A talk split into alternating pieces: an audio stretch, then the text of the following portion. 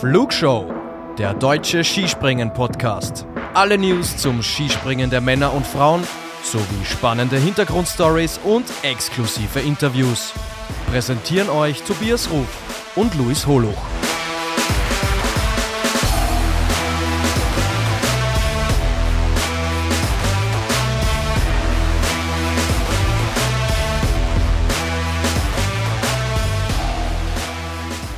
Servus, liebe Skispringen-Fans. Wir sind zurück mit der Flugshow und ihr habt es euch lange gewünscht. Heute wird dieser Wunsch Wirklichkeit. Natürlich habt ihr in der Folgenbeschreibung schon geredet, äh, schon gesehen, mit wem wir geredet haben und wer heute der Gast in der Flugshow ist und über was wir mit Philipp Raimund gesprochen haben. Das erklärt euch jetzt der liebe Luis Holoch von unter anderem skispringen.com. Ich bin Tobias Ruf von chiemgau24.de und Luis, ja, es war ein launiges Gespräch. Wir hatten das schon ja so erwartet, weil äh, wer Philipp natürlich ein bisschen kennt und ihn auch verfolgt und gesehen hat, der Mann weiß sich zu artikulieren und we call it a Selbstläufer im Sportjournalismus. aber nichtsdestotrotz ist es natürlich super gewesen, absolut hörenswert. Mit welchen äh, Themen kommen wir denn daher?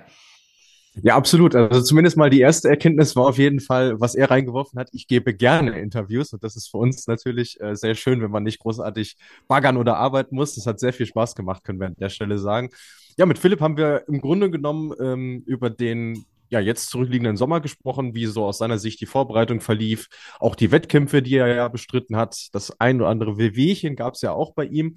Ähm, dann aber natürlich auch vorausgeblickt. Wie schaut es denn jetzt aus? Welche Chancen rechnet er sich aus, äh, im Weltcup-Team mit dabei zu sein? Und vor allem, was möchte er im Winter erreichen?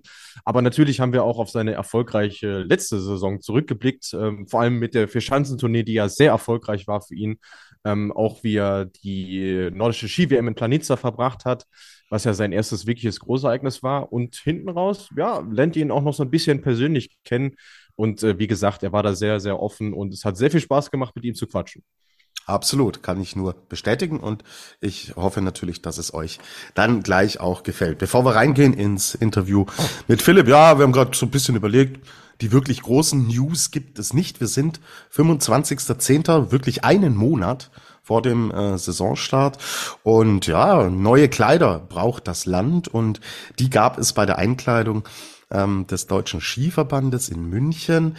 Ich war vor Ort und ja, die kommen schon im neuen Gewand daher. Auch darüber haben wir mit Philipp gesprochen. Äh, so traditioneller Stil eher. Ähm, wie, wie gefällt dir das neue Outfit? Beschreib es denn doch auch mal für alle Hörer da draußen. Ich muss ja erstmal sagen, du hast uns als allererstes Jahr ähm, geschockt mit den Fotos von den Alpinen, die mit diesem Giftgrün aufgewartet sind. Da dachte ich schon so, oh, jetzt sind wir aber wieder sehr mutig geworden. Aber äh, der Deutsche Skiverband ist bei den Nordischen so ein bisschen back to the roots gegangen. Vor allem diese goldgelbenen Jacken. Ähm, fand ich damals schon gut. Ich glaube, das war jetzt so rund zehn Jahre her, wo sie die schon mal hatten. Äh, Finde ich passt sehr, sehr gut. Ist auch ein, ein schöner Farbtupfer, weil Gelb jetzt nicht so die präsente Farbe ist. Und von dem her gefallen mir die Outfits schon mal deutlich besser als das, was wir jetzt die letzten Jahre hatten mit diesem Zitronengelb und Violett oder was das war. Ja, bis, bis heute. Gut. Können wir mal bei der CDU nachfragen, welche Farbschöpfung das ist. Ja, die sind ja da immer sehr, sehr kreativ. Aber soweit gehen wir jetzt nicht. Ich muss auch sagen, äh, habe es natürlich dann auch live und in, in Natura gesehen. Gut, gefällt mir auch gut. Und Philipp, das kann ich schon mal spoilern, ist da auch angetan und er ist ja einer derjenigen, die es dann am Ende tatsächlich auch tragen muss. Ja, hm, die neuen Anzüge, die haben wir natürlich nicht zu Gesicht bekommen. Das hat auch einen Hintergrund, der, glaube ich, für euch da draußen auch äh, mal ganz spannend zu hören ist. Also die Anz Anzüge werden in der Manufaktur in Sonthofen hergestellt und das ist äh, ja Betriebsgeheimnis, weil es in der Vergangenheit tatsächlich vorgekommen ist, dass dort dann Fotografen da waren von anderen Nationen, die die Anzüge ganz genau unter die Lupe genommen haben und sich die sehr genau angeschaut und entsprechend auch dokumentiert haben. Und ihr wisst es, ja, Anzüge im Skispringen, das äh, ist ein Riesenthema. sprechen wir auch mit Philipp gleich äh, ausführlich drüber. Und da will man sich nicht in die Karten schauen lassen. Also das fand ich einen, ja, ganz, ganz spannenden Moment, weil die Anzüge im Biathlon zum Beispiel oder der Langläufer, der nordischen Kombinierer dann natürlich nur auf der Strecke, die waren zum Beispiel äh, für uns zu sehen. Und ja, im Skispringen ist man da aber sehr, sehr defensiv. Wenn man die Gründe kennt, äh, ja, kann man es nachvollziehen. Die Österreicher haben sich aber präsentiert im Anzug. Wie passt das jetzt zusammen, hm, Luis? Ja, das ist dann die Frage, was genau für Anzüge sie dann da getragen haben. Also ich habe vor allem Bilder von äh, Daniel Schufenig und äh, Sarah Marita Kramer gesehen, die übrigens äh, am 25.10. Geburtstag hat. Happy Birthday. Alles Gute. ähm, äh, also ich nehme mal an, das werden jetzt einfach Vorführmodelle gewesen sein. Also nicht, nicht das, was sie jetzt auch im Winter tatsächlich tragen werden. Ähm, einfach nur, damit man sich, damit man sich vorstellen kann, damit man die Sponsoren natürlich auch präsentieren kann, die auf den Anzügen drauf sind. Aber das finale Produkt, denke ich, werden wir da noch nicht gesehen haben. Das denke ich doch auch. So, jetzt geht es, wie gesagt, gleich rein in das Interview mit Philipp Raimund und wir machen es heute mal ein bisschen anders, weil, wie gesagt, es gibt nicht mehr Großartiges zu erzählen. Deswegen gibt es jetzt schon der Dank an alle, fürs Zuhören, aber bleibt natürlich dran, ja. Also äh, wir sind hier lange noch nicht am Ende und genau, ihr findet uns auf bekannten Social Media Kanälen überall, wo es Podcasts gibt. Ihr kennt das Spiel und ja, wir sind jetzt in der heißen Phase, heißt, es gibt jetzt regelmäßig Flugshow Content und wir melden uns zeitnah bei euch wieder. Fliegt's, soweit's geht und jetzt hört's, solange die Folge geht, weil es lohnt sich. Viel Spaß mit Philipp Raimund.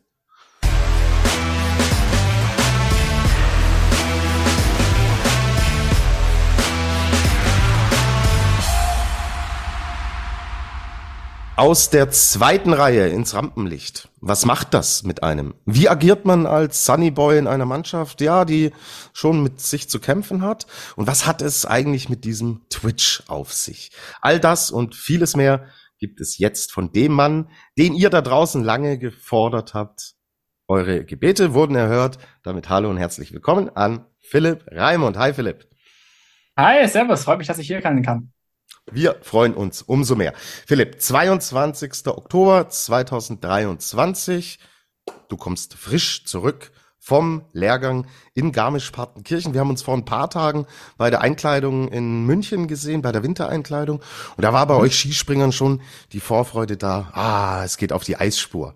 Ähm, wie war der Lehrgang? Äh, nimm uns, nimm uns mal mit.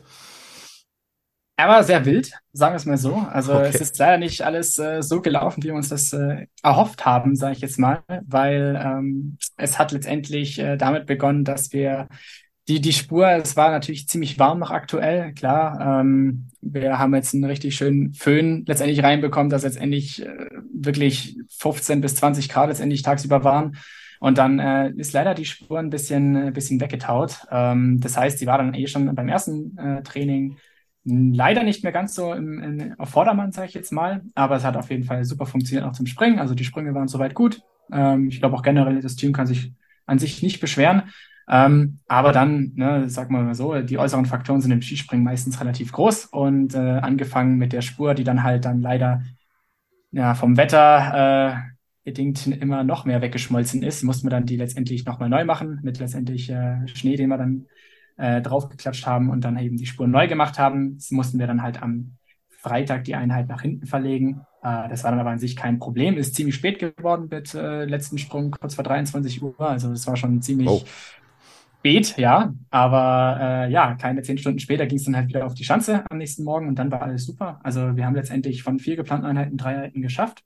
Ähm, und die Eisspur, äh, du hast es ja so angesprochen, ist für die Skispringer einfach noch ein bisschen was Schöneres, weil ich sag mal so, auf der einen Seite ist es leiser, aber ich glaube, das ist äh, eher der, der zweitrangig, sage ich jetzt mal. Aber an erster Stelle steht einfach, dass die Spur insgesamt so bald so, sage ich mal, die Bedingungen passen, dass es jetzt nicht irgendwie ne, nass ist oder irgendwie die Spur, Spur irgendwie langsam ist, dann fährt, ist das Fahrgefühl anders und man fährt einfach ein bisschen angenehmer würde ich jetzt selber behaupten. Und deswegen, ich bin eh einer, der gerne auf der Eisspur springt und das hat mir ziemlich gut getaugt und deswegen war meine Sprünge dann noch ein bisschen besser als beim Lehrgang davor, beziehungsweise in Klingenthal. Hm. Wie viele Sprünge kommen da zusammen bei so einem Lehrgang? Ähm, Letztendlich macht man ungefähr sechs Sprünge pro Einheit. Also sei es mal, wenn du jetzt äh, vier Einheiten gehabt hättest, wären es jetzt letztendlich am Ende 24 Sprünge gewesen. Aber ähm, dadurch, dass jetzt der eine äh, die eine Einheit so spät war, äh, haben wir dann halt nach vier Sprüngen Ende gemacht, beziehungsweise ich habe nach vier Sprüngen Ende gemacht. Das war dann schon um 22.30 Uhr und die anderen haben dann noch einen gemacht auf äh, kurz vor elf. Also da war dann letztendlich der, der Zeitfaktor einfach ein bisschen das, das, das Problem. Aber ich sag mal, im Durchschnitt macht man fünf bis sechs Sprünge, ab und zu auch mal sieben. Äh, beispielsweise Lillehammer ist eine Chance, da kann man sehr viele Sprünge machen in kurzer Zeit, weil einfach der, der Weg zum Lift und der Weg vom Lift zum äh, Gate zum Starten ist sehr, sehr kurz und dann geht es ziemlich schnell. Also es ist von Schanze zu Schanze unterschiedlich, aber im Durchschnitt sechs pro Einheit und vier bis fünf Einheiten pro Lehrgang. Wie kann ich es mir vorstellen? Du machst einen Sprung und geht's dann direkt wieder hoch und der nächste Sprung oder ist schon direkt nach jedem Sprung gibt's eine, eine kurze Analyse? Wie, wie läuft's denn genau ab? Ähm, also im Grunde genommen ähm, ist das Funk meistens oben beziehungsweise äh, unten, je nachdem. Das heißt, du hast entweder die Analyse direkt äh, fünf Minuten nach dem Sprung oder halt dann eben erst zehn Minuten danach, wenn du mit dem Lift erst oben bist. Aber im Grunde genommen ist dann direkt halt die äh, verbale Kommunikation, dass du halt direkt erstmal sagst, okay, so und so war der Sprung, das habe ich gefühlt, das hat der Trainer gesehen. Man vergleicht es, man nimmt einen Plan an, okay, die und die Sache stelle ich jetzt für den nächsten Sprung um. Ähm, aber letztendlich, dass man zum Beispiel zwischendurch mal Videos schaut und sowas, kommt auch vor. Äh, ist jetzt aber nicht so häufig. Das ist meistens, wenn man mal nach drei Sprüngen richtig auf dem Schlauch steht und man sagt immer, ja, echt so aggressiv bin ich gar nicht. Und der Trainer sagt, ja, jetzt komme ich mal hoch und zeig dir das mal. Dann guckst du es dir an, denkst du so, okay, also äh, vom Stolpern ist nicht mehr viel weg. Dann weißt du, okay, passt, äh, vielleicht äh, hat mein Gefühl mich ein bisschen getrügt. Und dafür ist es dann auch ab und zu gut.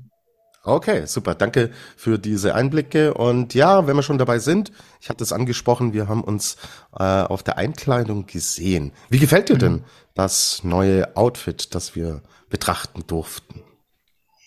Wirklich sehr gut, muss ich sagen. Also ich hm? bin froh, dass wir wieder äh, auf die deutschen Farben zurückkommen. Also wir haben ja letztendlich äh, Rot dabei, zwar jetzt nur auf der, auf der Weste. Wir haben ein bisschen dunkelblau, aber vor allem schwarz und auch dieses, ich sage es mal, Senfgelb trifft es, glaube ich, relativ ja, gut. Ja, trifft's. Ähm, ja.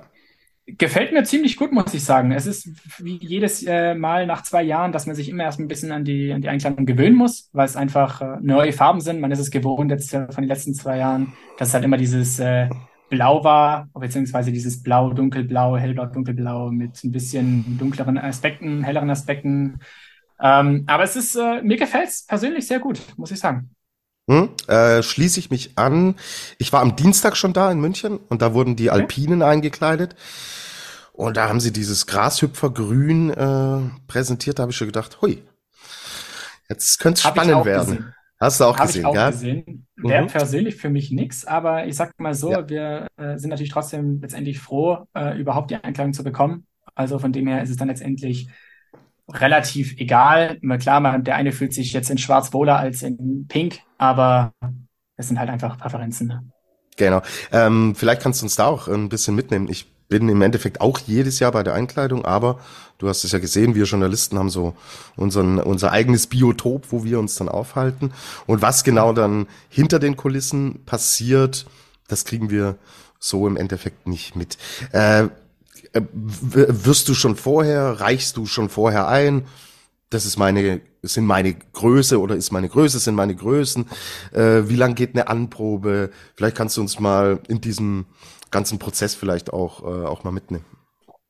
Also im Grunde genommen, es beginnt tatsächlich bei der, bei der Anfahrt, weil die meisten haben eigentlich schon die ganzen Daten von davor, von den Einkleidungen davor letztendlich schon gespeichert, sage ich jetzt mal, von letztem Jahr. Meistens ist bloß das Problem, dass die Regenjacke ein bisschen zu groß ist, aber äh, es kommt dann darauf an, wie früh man da ist oder wie spät man da ist, ob man die noch umtauschen kann oder nicht. Ich habe das Glück leider nicht gehabt. Aber im Grunde genommen, man kommt an, man meldet sich an, bekommt so einen Laufzettel in die Hand gedrückt, wo letztendlich äh, alles draufsteht, was man für den Tag geplant hat. Da steht zum Beispiel für die A-Mannschaft ein bisschen mehr drauf als dann für die B-Mannschaft, weil wir natürlich auch noch Sponsorentermine und sowas unter anderem haben oder eben Pressetermine, wie jetzt bei dir eben auch. Ähm, und dann letztendlich fängt man eben an, sein ganzes Zeug äh, sich anzuschauen, einzusammeln, anzuprobieren.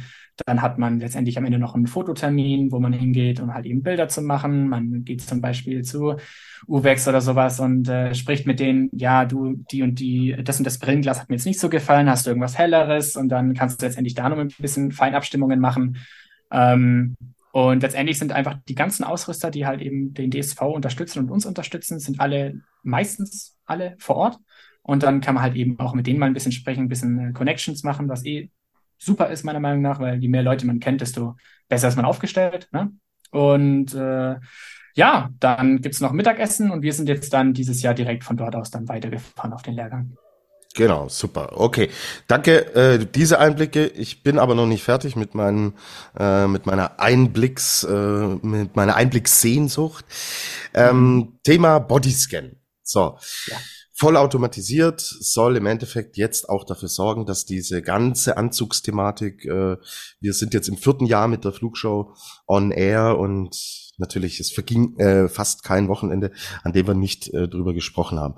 Äh, grundsätzlich Frage vorneweg. Glaubst du oder begrüßt du es, dass man sagt, so, wir bringen jetzt hier ein neues Messverfahren auf den Weg, um den Sport im Endeffekt gerechter und auch, was ja super wichtig ist, transparenter und verständlicher zu machen. Wie ist denn deine prinzipielle Meinung? Also ich würde sagen, es ist äh, immer gut, Sport fairer zu machen. Letztendlich, weil es halt einfach einfach nur um die sportliche Leistung geht, nicht darum, wer hat den, äh, jetzt bei uns als Beispiel den größten Anzug oder wer springt einen zu langen Ski für das, was er eigentlich äh, springen darf oder sowas. Ähm, demnach finde ich es an sich eigentlich gut. Ähm, es ist jetzt dieses Jahr relativ aufwendig gewesen mit diesem Bodyscanner, weil es halt eben nicht so viele gibt. Es ist halt ziemlich aufwendig, überhaupt erstmal diesen Bodyscan oder halt an die Stelle zu kommen, wo der Bodyscanner ist. Ich habe jetzt das Glück gehabt, ich konnte es bei den European Games direkt machen ah, okay. ähm, und haben es dann im Nachhinein dann, also ich durfte es dort testen und dann haben wir es auch letztes Jahr schon im Planetär testen dürfen. Da war ich aber nicht vor Ort. Ähm, und im Grunde genommen, man kann sich das vorstellen, es wird einfach ein 3D-Bild von einem gemacht und man wird einmal 360 Grad drumherum gescannt und dann wird halt letztendlich äh, alles ausgemessen per Computer. Also äh, es ist im Grunde genommen ziemlich simpel. Bloß, äh, ich sag mal, für zum Beispiel jetzt äh, kleinere Nationen oder beispielsweise eben Leute, die eben aus dem, äh, noch im COC springen oder sowas oder die, äh, Teams, die halt nicht so viel Geld haben, ist es vielleicht ein bisschen schwieriger. Vor allem zum Beispiel eben diesen Scanner sich selber zu holen, ist halt wahnsinnig teuer, dass man vielleicht irgendwie ein bisschen testen könnte, weil man will natürlich nicht einfach nur sich reinstellen und sagen, ja, es wird einfach nur gescannt. Man will natürlich trotzdem gucken, okay, wie stehe ich am besten drinne, dass ich jetzt halt nicht irgendwie komplett schief drinne stehe beispielsweise. Einfach, dass mhm, man ein Gefühl mhm. dafür bekommt, weil man, man dreht sich auf so einer Platte wie so eine Ballerina, kann man sich so vorstellen. Okay. Ähm, und ja, also an sich finde ich das, äh, die Idee und den Hintergedanken finde ich an sich gut. Mhm. Ähm, wo haben es die anderen denn gemacht? Du hast gesagt, du hattest äh, das Glück bei den European Games das Ganze schon umzusetzen, aber es waren ja von, von der A-Mannschaft da jetzt äh, nur ganz, ganz wenige mit dabei. Wo haben die es gemacht, weißt du das? Äh, ja, also äh, habe ich vergessen zu sagen. Also ich habe in European Games testen dürfen und hab, wir haben dann die Ach richtige so. Messung in Planica gemacht mit, ich glaube, da waren super viele letztendlich vor Ort. Das war okay. dann, glaube ich, vier A-Mannschaften von, ich glaube, Österreich, Slowenien, wir, Schweiz war, glaube ich, auch vor Ort. Also wir haben dann eigentlich alle in Planica gemacht und ich glaube, dass die meisten es auch in Planica gemacht haben. Ähm, bloß ist halt eben das ist ein ziemlich langwieriger Prozess, wenn halt dann wirklich alle an einem Ort sind und dann zum Beispiel dann natürlich auch die Damen machen, die Kombinierer, Damenkombination. Dann sind sehr viele Leute vor Ort, wenn dann natürlich dann auch noch die ganzen äh, B-Mannschaften, C-Mannschaften, DC-Mannschaften das letztendlich auch machen müssen, sind das wirklich viele Leute. Ähm, ich sag mal so, da ist es ein Vorteil, wenn man in der A-Mannschaft ist und ich sag mal, das Maß, äh, man, man Leute hat, die sich darum bemühen, dass man vielleicht früher dran ist, aber ähm, ich war früher auch an der Stelle, wo man warten musste, deswegen ich kann das nachvollziehen, wie blöd es für die anderen ist, aber jetzt bin ich mal auf der Seite, wo es sich gut anfühlt, dass man früher dran ist. Super, okay. Ähm, alles klar. Jetzt ähm, habe ich das am Rande, äh, du hast bestimmt gesehen, es ist ein bisschen äh, hektisch zugegangen bei der Einkleidung. Da ist natürlich immer wahnsinnig viel los, auch für uns Journalisten. Habe ich es richtig verstanden, dass ihr jetzt diese eine Messung gemacht habt, aber im Laufe der Saison noch weitere Messungen kommen? Ja, also äh, das wurde letztendlich, äh, das wurde letztendlich in Planica, äh, Planica. Das wurde letztendlich in Klingenthal beschlossen, dass wir letztendlich nochmal eine Messung machen sollen. Die Gründe deswegen sind mir persönlich unbekannt, aber wir sind da auf jeden Fall äh, in Kontakt und probieren herauszufinden, wieso und was überhaupt letztendlich bei dieser Messung, wenn was rauskommt, was dann passiert, ob es zur Überprüfung ist oder letztendlich wirklich um neue Maße zu machen. Ähm, aber es soll eine neue Messung kommen und zwar äh, letztendlich stichprobenmäßig soll durchgetestet werden, ob letztendlich dieses, diese Messung, die wir gemacht haben, auch, auch fair zugegangen ist. Ähm, außer sie wollen halt einfach nur mit Daten sammeln, wie präzise diese Messung letztendlich ist. Aber es soll in den ersten Wettkämpfen stichprobenmäßig sollen Leute rausgezogen werden, diese dann überprüft werden. Und dann ist halt die Frage, okay, wenn es der Schritt letztendlich uns neu gegeben wird und ich würde vielleicht beispielsweise jetzt um einen Zentimeter hochgehen, ähm, habe ich dann gar keine Chance, am ganzen Wettkampf am Wochenende zu springen? Oder wie sieht's dann mm, in der Woche mm. drauf aus? Oder zum Beispiel, wenn die jetzt in der Tournee rausgezogen werden, du hast ja keine Chance, dann mehr zum Beispiel einen Anzug für die Tournee noch anzupassen, beispielsweise. Ja. Dann hast du vielleicht einen Nachteil. Ich habe ein bisschen die Angst, dass es vielleicht zu einer Wettkampfsverzerrung führen kann, aber ich halte mich mit meiner Meinung an sich noch zurück, weil das sind alles nur äh, Befürchtungen, die ich letztendlich habe, weil wir wissen ja noch nicht wirklich, was genau und wie genau es passiert. Und deswegen halte ich mich vorerst mal so weit zurück, dass ich jetzt irgendwie nicht mit dem Finger auf irgendjemanden zeige und irgendwie sage, das ist Bild oder sonst irgendwas, weil ich den, den Hintergrund noch nicht direkt verstehen kann und äh, an sich noch zu wenig Infos habe, um meine Meinung zu bilden. Mhm. Ähm, jetzt, du hast gesagt, es steht schon fest, dass auf jeden Fall nochmal der Scan stattfindet. Jetzt noch vor der Saison oder während der Saison? Das soll in den ersten vier, fünf Wettkämpfen während der Saison passieren. Alles klar, okay, cool. Danke dafür. So, äh, European Games hatten wir schon angeschnitten. Damit gebe ich ab an äh, meinen geschätzten Kollegen Luis, denn er will da jetzt von dir ein bisschen mehr erfahren. Gerne. Ja, es war ja ein bisschen ungewöhnlich diese Saison. Ihr seid ähm, das allererste Mal ja, Anfang, äh, beziehungsweise Ende Juni, Anfang Juli schon in die Wettkampfsaison gestartet, wobei ja irgendwo auch wieder nicht, weil ihr seid da noch nach äh, altem Reglement äh, gesprungen, aber lief ja nicht so schlecht für dich, diese, diese Premiere in, in Polen. Ähm, war das dann für dich nochmal äh, ja, ein Stopper in der Vorbereitung oder nimmt man diese Wettkämpfe einfach mit und freut sich, dass man da dabei ist und so gut abschneidet wie du?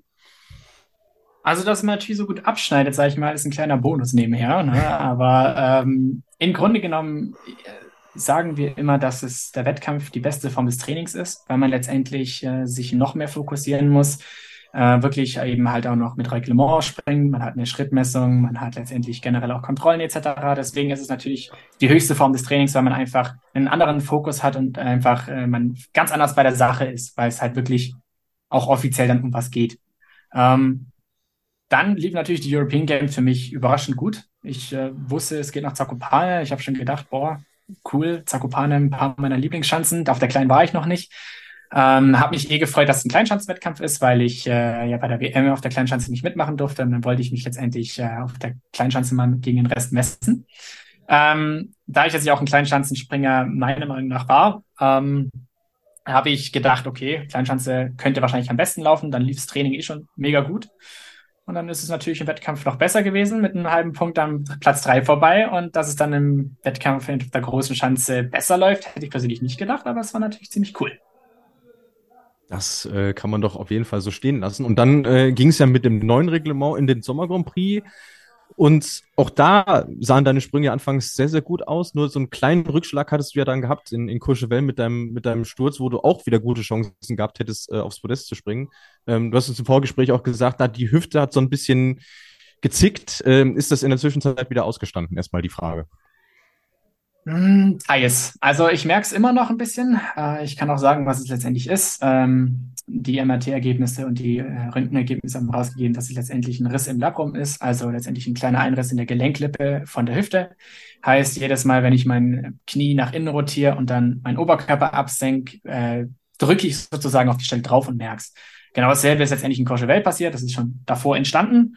Und in Courchevel habe ich es eh schon ziemlich stark gemerkt gehabt. Und dann ist es mir bei der Landung letztendlich reingeschossen, reingeknallt, äh, der Schmerz. Und dann habe ich letztendlich einfach reflexartig nachgegeben.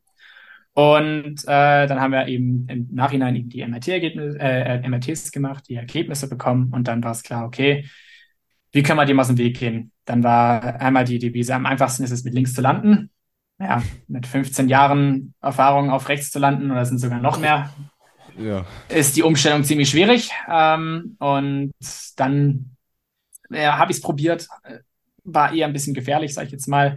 Dann habe ich eben probiert, okay, wie kann ich es besser landen? Wir haben äh, einen Trainer eben, deswegen bin ich auch im zweiten Wettkampf in Courchevel dann jedes Mal mit Geld runtergegangen. Das war im Vorhinein ausgemacht, dass ich einfach niedriger fahre, dass ich kürzer springe, aber dafür letztendlich die Chance habe, eben auch einen Telemarkt zu machen, dass nicht so viel Landedruck dabei zustande kommt.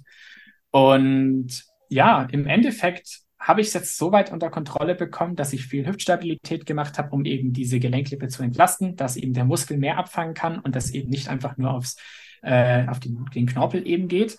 Und das habe ich bislang, hat mich bislang ziemlich weit nach vorne gebracht. Viel Physiotherapie, viel äh, Akupunktur eben auch und habe eben die Muskulatur drumherum eben mal wieder aufgemacht, weil die sich zugezogen hat von der Schonhaltung. Und durch die Stabilität, die ich jetzt aufgebaut habe über den restlichen Sommer hinweg, bin ich jetzt so weit, dass ich letztendlich das Problem wesentlich seltener habe. Ich merke es noch bei ziemlich weiten Sprüngen, aber das ist dann eher nur so ein Zug, den ich letztendlich merke, der dann auch der sich dann auch für abends, sage ich jetzt mal, noch da ist, aber am nächsten Morgen ist er dann meistens weg.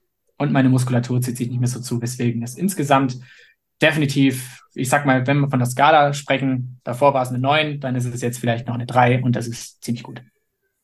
Also kann man auch sagen, äh, insgesamt, was die Vorbereitung angeht, klar mit diesen kleinen Einschränkungen, bist du aber grundsätzlich da, wo du sein möchtest und soweit zufrieden. Ja, also klar, besser geht immer. Aber ich bin sehr zufrieden und äh, meine Sprünge sind auch in Ordnung. Von dem her, ich bin wirklich zufrieden aktuell. Wunderbar, das klingt doch super. Ähm, weil du vorhin das Thema Funken angesprochen hast, ist mir noch eine Sache eingefallen. In Klingtal gab es ja diese Tests mit Team Radio, dass es auch der TV-Zuschauer irgendwie äh, mitbekommt. Ähm, wir haben da sehr heiß drüber diskutiert in unserer Rückblicksfolge auf Klingtal. Wie findest du als Athlet das denn? Hättest du da Bock drauf gehabt, das, das mitzumachen? Ich hätte Bock gehabt, das mitzumachen, aber als ich dann derjenige war, der oben sitzen durfte, während dann der Stefan Kraft unten gefunkt hat und mir dann schon im Vorhinein gesagt wurde, Hille, folgende Sache, du hast mindestens 30 Sekunden mehr Rotphase. Wenn die Ampel vor dir stehen bleibt, weißt du, es ist letztendlich einfach nur, weil dieser Funkspruch durchkommt.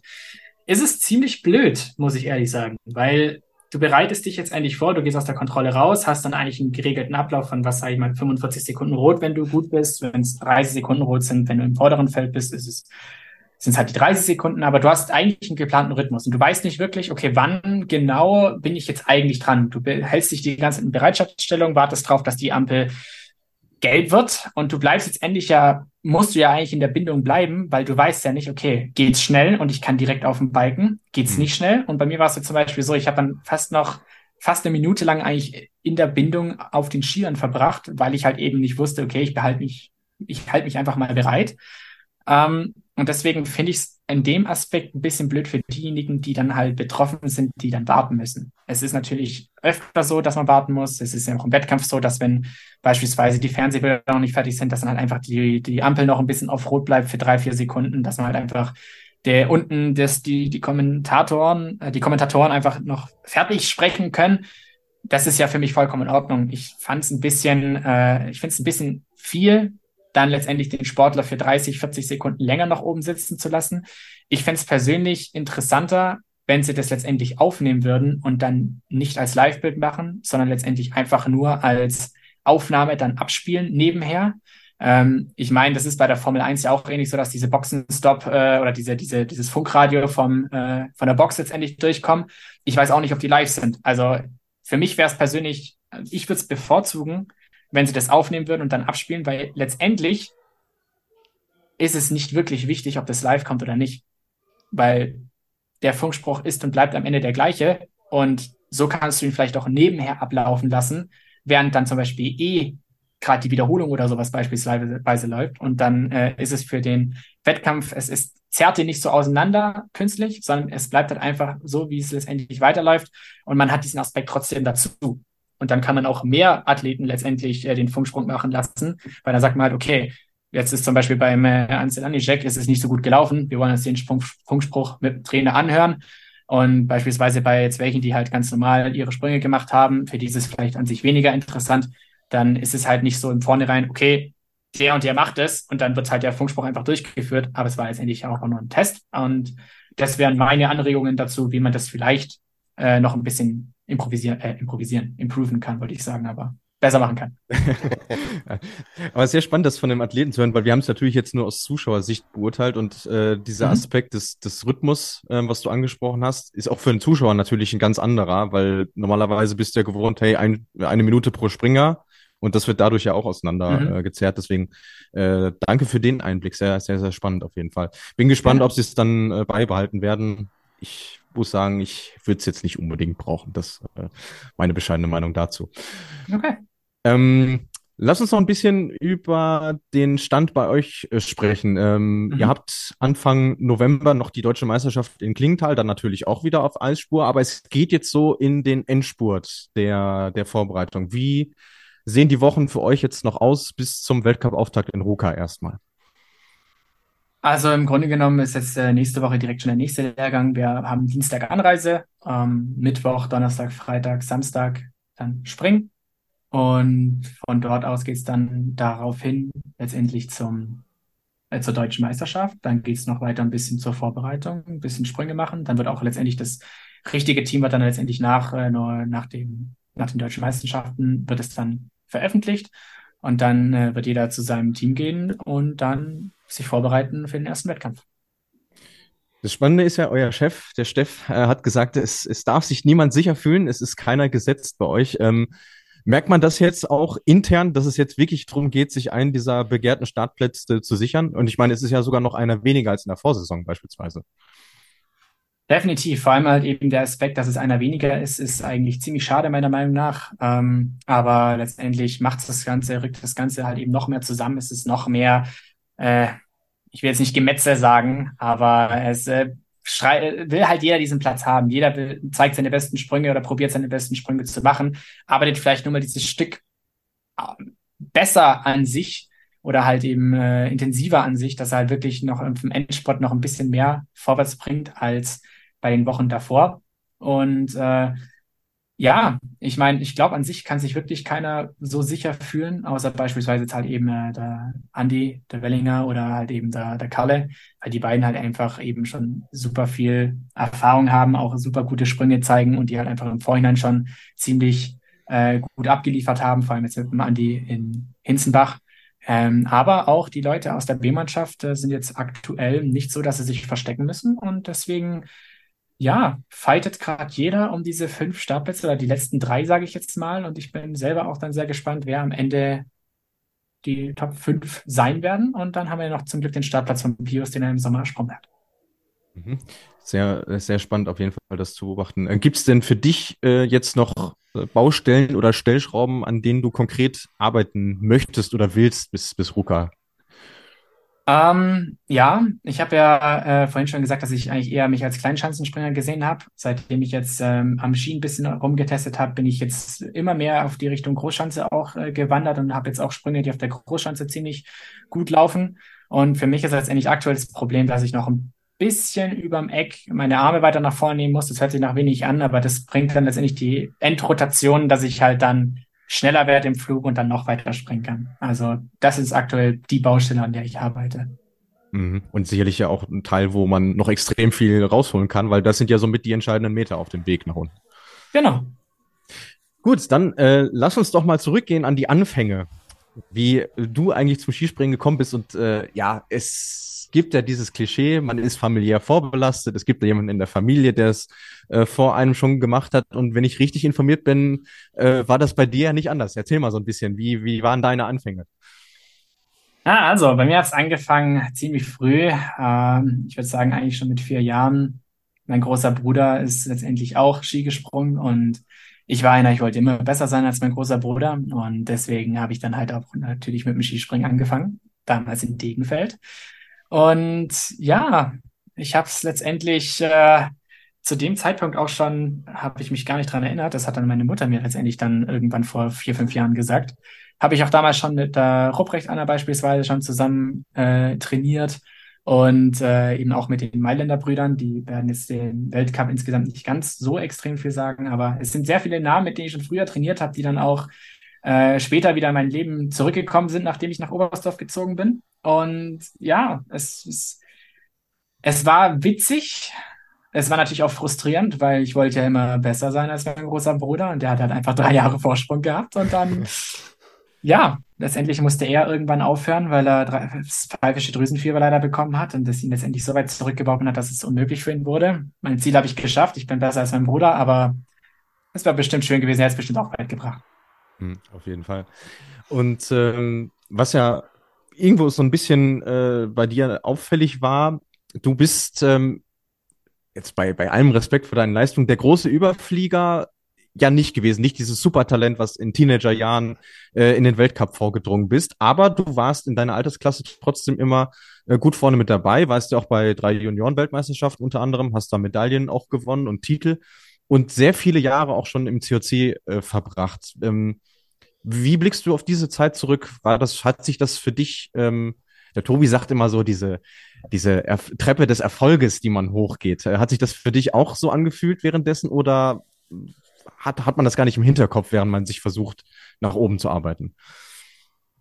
Ich meine, natürlich hat man im Hinterkopf, dass man natürlich gerne irgendwann im Weltcup springen will und einfach von Schritt zu Schritt besser werden will. Aber für mich war es schon früher so, ich war immer derjenige, der immer noch, wie soll ich sagen, in Anführungszeichen zurückgehalten wurde. Also bei mir war es immer so, ja, der Hille, den lassen wir noch ein Jahr im B-Kader oder den lassen wir noch ein Jahr im C-Kader oder im DC-Kader. Ich war immer der, der letztendlich nicht der Beste war, sondern vielleicht dann eher der Zweitbeste. Und dann war ich halt derjenige, der nicht hochgerutscht ist, sondern noch ein Jahr weiter unten geblieben bin. Ähm, es wurde auch äh, im DC-Kader, wurde es damals schon mal gesagt, dass ich letztendlich eine Position einnehme, dass ich halt letztendlich den, den Jungs äh, ziemlich viel ja, wie soll ich sagen, die, die, haben Spaß, wenn ich dabei bin und deswegen äh, hebt es die Trainingsmoral an und dann haben sie eben jemanden, wo sie hochschauen können und sich dahin anbreiten können. Aber irgendwann ist mir das jetzt endlich dann, ich will nicht sagen zu blöd geworden, ich mache das ja gerne, aber irgendwann habe ich mir auch gedacht, ich will ja einfach wirklich selber besser werden. Ich will nicht immer derjenige sein, der eins später hochrutscht. Und dann war ich letztendlich derjenige, der zuerst in den Weltcup hochgegangen ist, jetzt von den Jungs, mit denen ich äh, zuletzt noch gesprungen bin. Und wenn ich jetzt aber daraufhin zurückblicke, klar, ich wäre gerne früher im Weltcup gewesen, aber ich glaube, diese Treppe stufenweise zu nehmen und nicht zwei Stufen auf einmal nehmen zu wollen, sondern eben ein bisschen mehr an mir arbeiten zu müssen, hat mir viel Disziplin gegeben, viel Selbstbewusstsein aber auch, weil letztendlich, es war ja nicht so, dass ich dann in ein höheres Team aufgetreten, äh, aufgestiegen bin und dann das Schlechteste wieder war, sondern ich war dann halt noch Jahr länger in dem tieferen Team drinne und habe dann halt letztendlich da ziemlich viel Leistung gebracht. Und das hat dann natürlich auch wieder ein guter, äh, wiederum ein gutes Gefühl gegeben.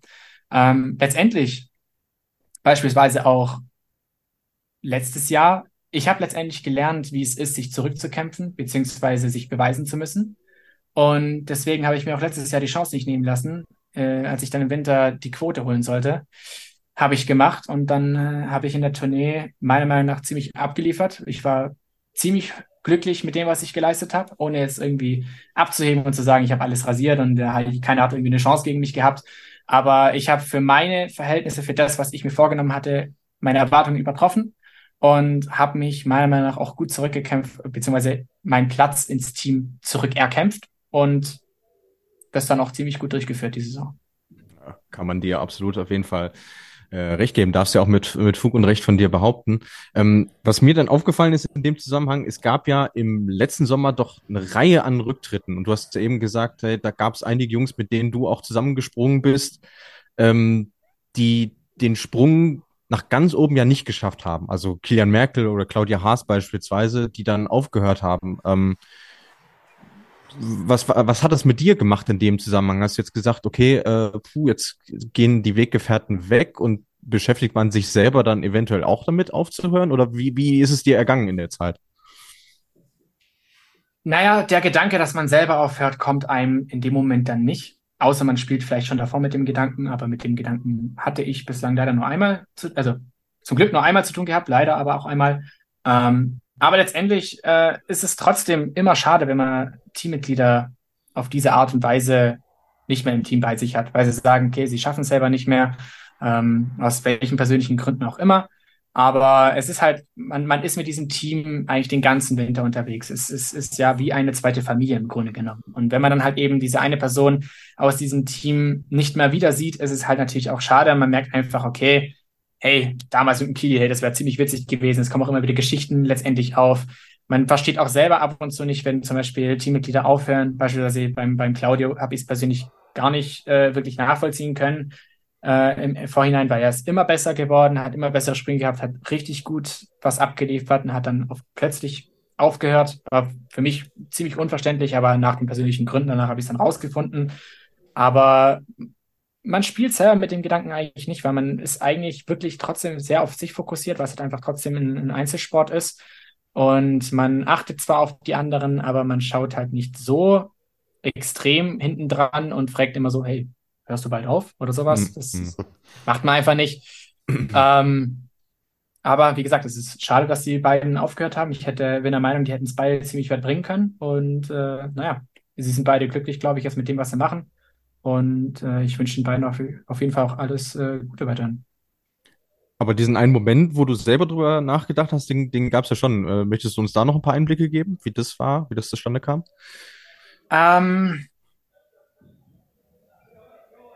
ich muss tatsächlich sagen, nein, weil es sind ein paar Sachen gewesen, die haben einfach auf persönlicher Ebene nicht gepasst. Es hat nicht wirklich so zusammengepasst und es hat einfach keinen Spaß mehr gemacht. Das war eigentlich dann der Hauptgrund. Und dann habe ich einfach gesagt, wenn das noch ein Jahr so weitergeht, mache ich Ende und dann ist eh ein Umbruch gekommen, dann war es besser. Okay, alles klar. Dafür haben wir natürlich vollstes Verständnis und damit übergebe ich wieder an Tobi, denn wir wollen jetzt über deine erfolgreiche äh, letzte Saison mit dir sprechen.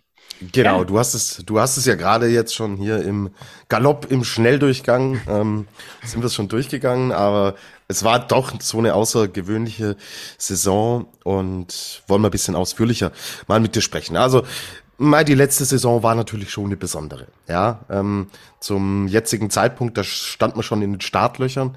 Ja, wir haben immer vom Hybrid-Weltcup gesprochen und ähm, diese komische Konzipierung des Kalenders super früh angefangen, bis in den April reingesprungen. Dann diese lange Pause zwischen Wiesler und so wie wir es genannt haben, dem eigentlichen Saisonstart. Ähm, das, das können wir, glaube ich, jetzt schön aufdröseln. Ähm, Mai, es ging ja im Endeffekt für dich gut los, ja, in, in Whistler. Ähm, du warst Vierter in der Qualifikation. Am Samstag hat's nicht gereicht für den zweiten Durchgang. Am Sonntag aber hast du deine Welt, äh, Weltcup-Punkte eingesprungen mit dem 19. Platz. Und dann hieß es zurück in den COC. Ich hab's, glaube ich, schon ein bisschen rausgehört vorhin.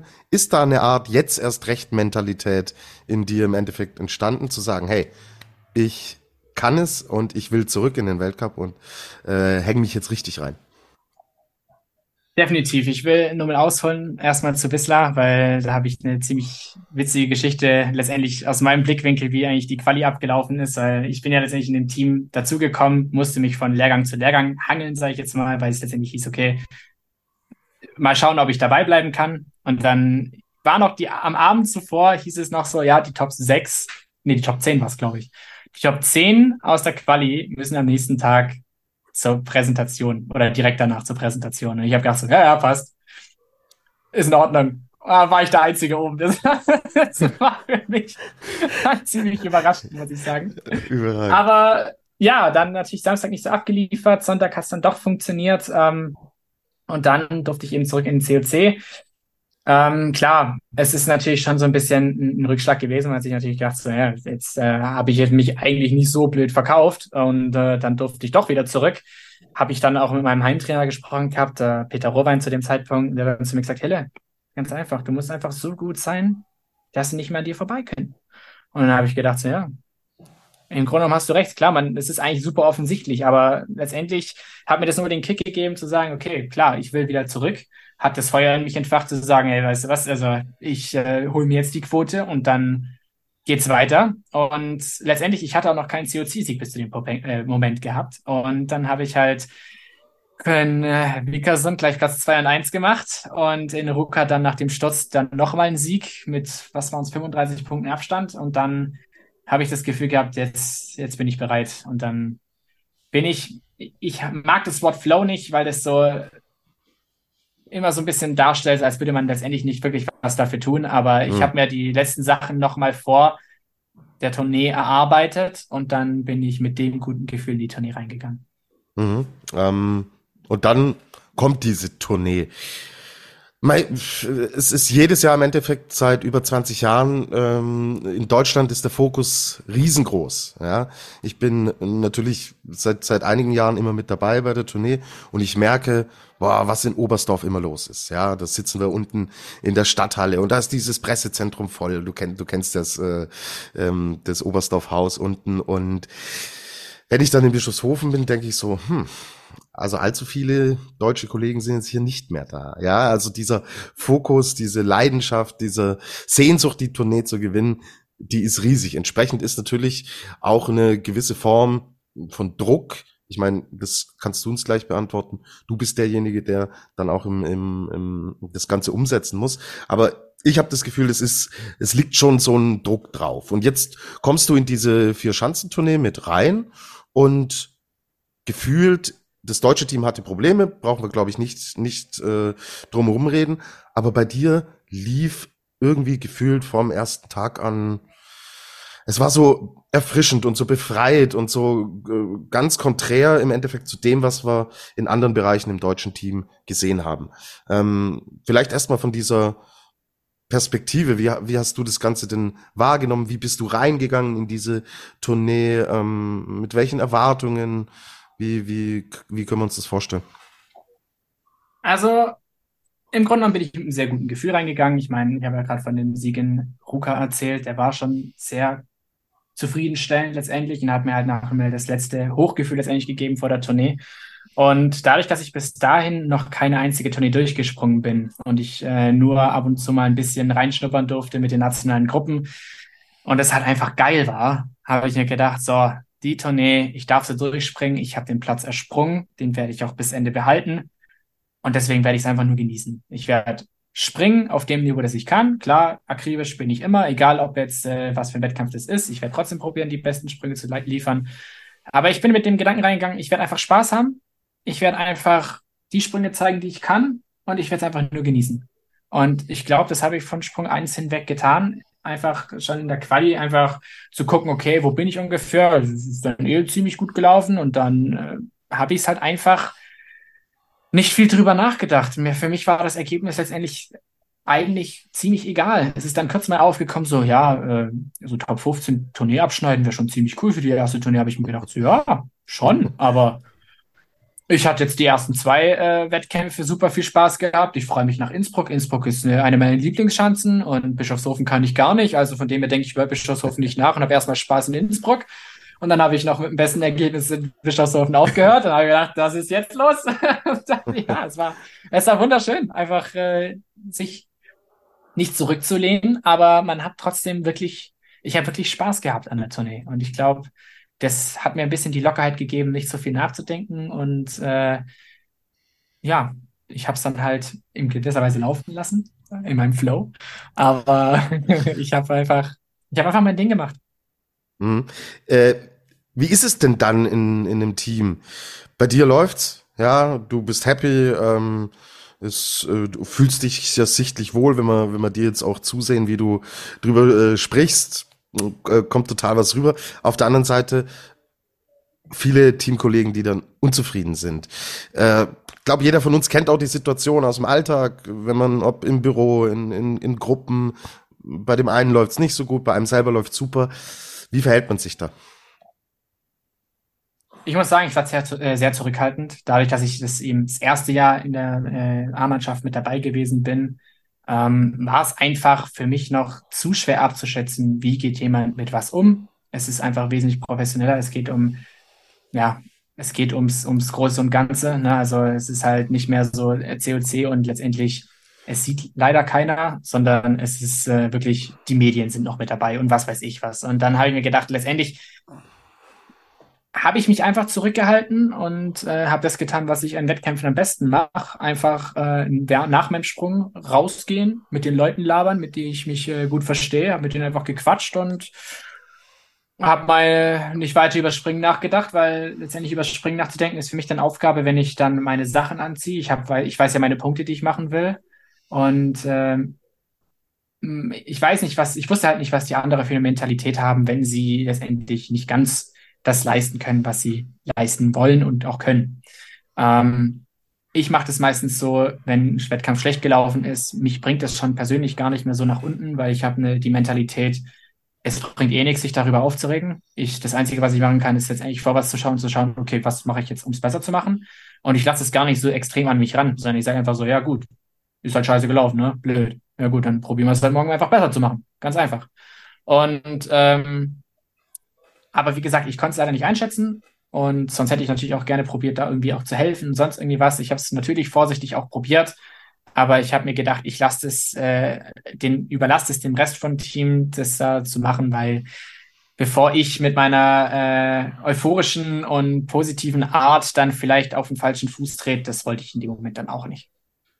Und ich meine, wenn du jetzt fünf, sechs, sieben Jahre in dieser Konstellation, in diesem Team schon, schon unterwegs gewesen wärst, da agiert man dann, glaube ich, sicher auch anders, als wenn man da Definitiv. im Endeffekt der, Neu der Neuling ist. Ja. Genau. Gut, dann Tournee ist jetzt vorbei und dann blickt man natürlich auf das zweite Saison-Highlight. Und Luis, äh, ich überlasse dir jetzt im Endeffekt den zweiten Teil dieser äh, Saison, über die wir mit Philipp dann sprechen wollen, weil dann ging es in Richtung WM in Planitzer. Genau, Weltmeisterschaftserfahrung hattest du natürlich schon gehabt von den Junioren, aber es ist natürlich dann nochmal was anderes bei den, bei den Großen, bei den Erwachsenen mit dabei äh, zu sein. Und äh, mit deinen Leistungen hast du dich ja fürs Aufgebot auch qualifiziert. Ähm, hast in Planica dann die Trainings bestreiten dürfen, wo er ja diese interne Ausscheidung immer springt. Es hat dann aber nicht für einen Einsatz äh, in den Einzel- und auch im Teamspringen gereicht. Ähm, wie war denn trotzdem für dich dieses erste Großereignis bei den Erwachsenen? Ja, mega. Also ich hätte mir nie erträumen lassen, dass ich, nachdem ich äh, die erste Tournee meines Lebens durchspringen durfte, dann auch noch am besten noch mit zur WM mitzufahren. Es war auch ziemlich äh, ungenau, wer letztendlich zur WM mitfährt. Man hat sich natürlich alle Optionen offen gelassen, bevor man hinfährt und hatte noch nicht wirklich, also man hat drei Plätze gesetzt und die anderen zwei halt noch nicht und dann war es halt eben noch unsicher, weil ich eben nicht wusste, ob ich dabei bin. Und dann haben natürlich meine Eltern schon gesagt, oh, ja, das wäre möglich, dass ich auf die WM mitfahre. Und ich so, das wäre, da mache ich mir erst Gedanken drüber, wenn ich die Entscheidung habe, weil bis dahin bin ich weder sicher noch unsicher. Von dem her lasse ich einfach es weiterhin laufen, mache mir keine Gedanken drüber und fokussiere mich aufs Hier und Jetzt. Dann natürlich die WM, den Einsatz nicht zu bekommen. Mega schade, weil ich habe mir gedacht, geil, Kleinschanze, kann ich, will ich machen. Und dann war ich natürlich auch super knapp hinterm Konsti. Und äh, letztendlich hat man halt einen Konsti mitgenommen. Ist auch vollkommen in Ordnung. Ich habe nichts Negatives über die WM zu sagen und über die Entscheidungen. Meiner Meinung nach sind alle Entscheidungen richtig, weil die Trainer probieren ja auch nur das beste Team aufzustellen. Aus meinem Aspekt war es natürlich schade, dass ich nicht äh, mitmachen durfte. Das wäre natürlich hätte das Buch natürlich ziemlich äh, voll gemacht, dann für letzte Saison dann auch noch den Start dabei zu haben. Aber äh, es hat halt nicht sein sollen. Und ich habe dann trotzdem probiert, letztendlich das Team so gut wie es geht, es weiter zu unterstützen. Da hatte ich natürlich auch noch mehr Erfahrung gehabt und äh, generell Erfahrung mit dem Team, äh, wollte ich sagen. Und dann wusste ich halt schon so, okay, letztendlich ich probiere einfach Stimmung zu machen. Ich halte einfach die Stimmung oben, wenn es auch mal ein Sprung nicht so gut läuft. Äh, ich äh, bin von mir aus der, man sagt immer so gerne der Depp vom Dienst, ne, der letztendlich alles macht. Aber für mich war es wichtig, dass den Jungs an nichts mangelt, dass die, ich denen die Taschen hole, wenn es sein muss, wenn ich, dass ich denen was zu trinken hole, den von mir aus irgendwelche Süßigkeiten bringen oder eine Banane oder was weiß ich was. War mir komplett egal. Ich wollte hauptsächlich so unterstützen, dass die dann ihre Bestleistung bringen können. Weil wenn ich nicht springen kann, ist mein Ziel, die so gut zu, wie es geht zu unterstützen. Und das habe ich dann auch ziemlich gut, glaube ich, gemacht. Äh, leider war es am Anfang noch so, dass man nicht in den Springerbereich durfte. Und das war natürlich genau zu dem Moment, wo auf der kleinen Schanze wir zwei Medaillen geholt haben und ich dann hinterm Zaun stehen durfte und jubeln durfte, weil am liebsten wäre ich äh, in die Arme von den Jungs gesprungen und hätte abgeschrien und hätte mich einfach nur mit denen gefreut, aber so war einfach diese Barriere dazwischen. Man stand so da, ja, das war einfach so ein bisschen schade, muss ich sagen.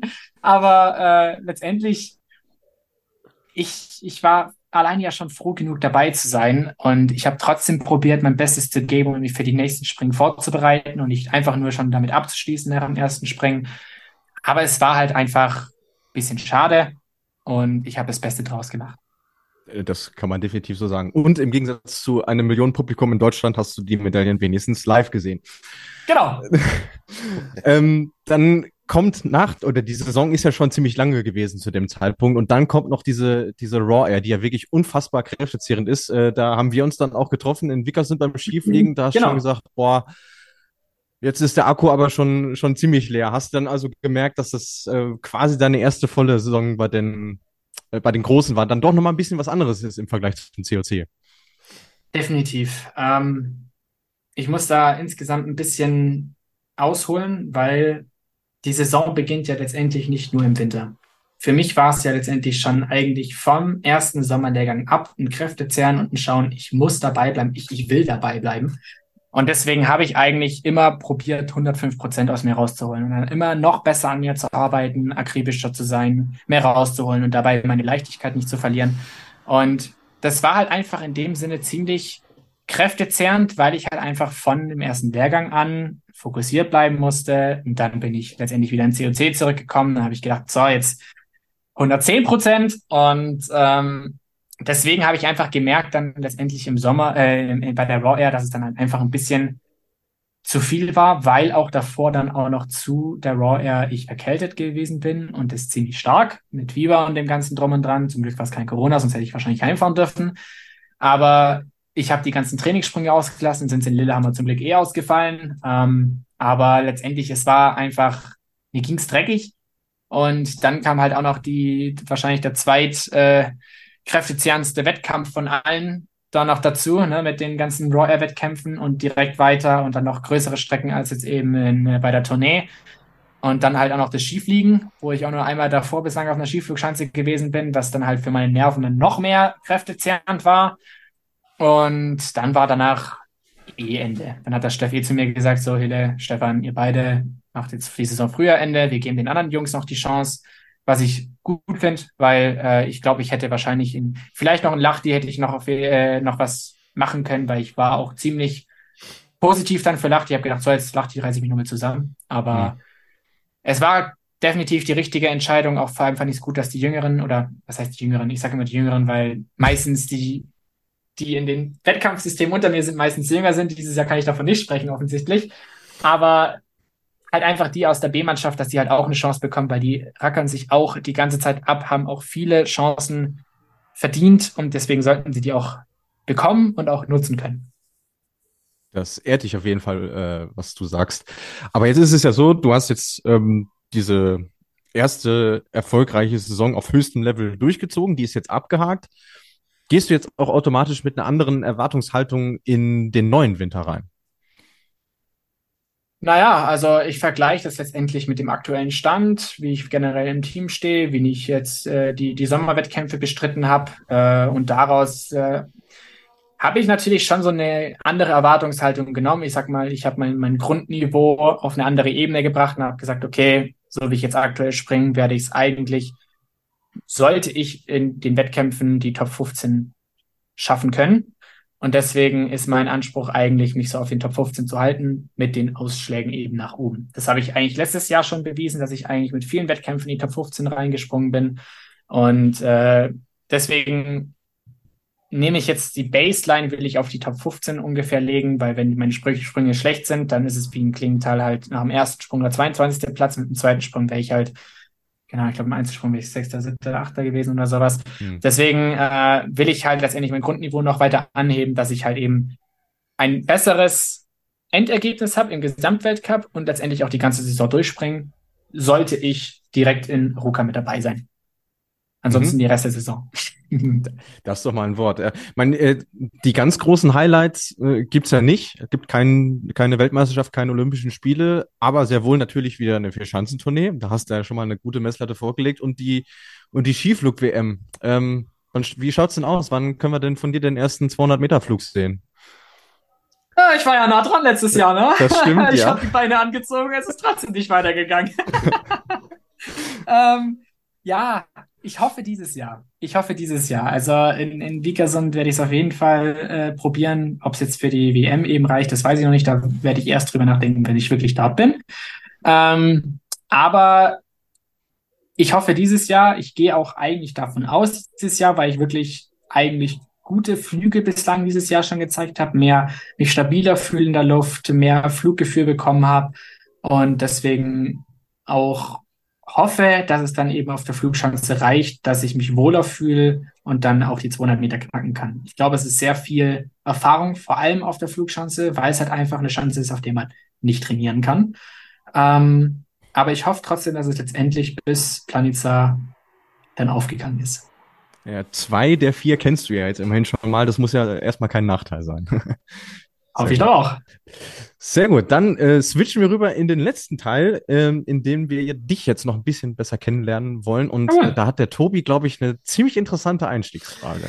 Ja, äh, Luis nennt mich immer den Skispringen-Boomer, ja, weil ich doch ein, einige Jährchen älter bin als, als er und natürlich auch als du. Und ähm, diese Twitch-Thematik. Also das ja. äh, scheint dir großen Spaß zu machen. Ähm, jetzt erklär doch dem, äh, dem Opi mal, äh, was, was macht er da, der, der Bub, ganz genau. Okay, lass mich davor eine Gegenfrage stellen. Kennst du YouTube?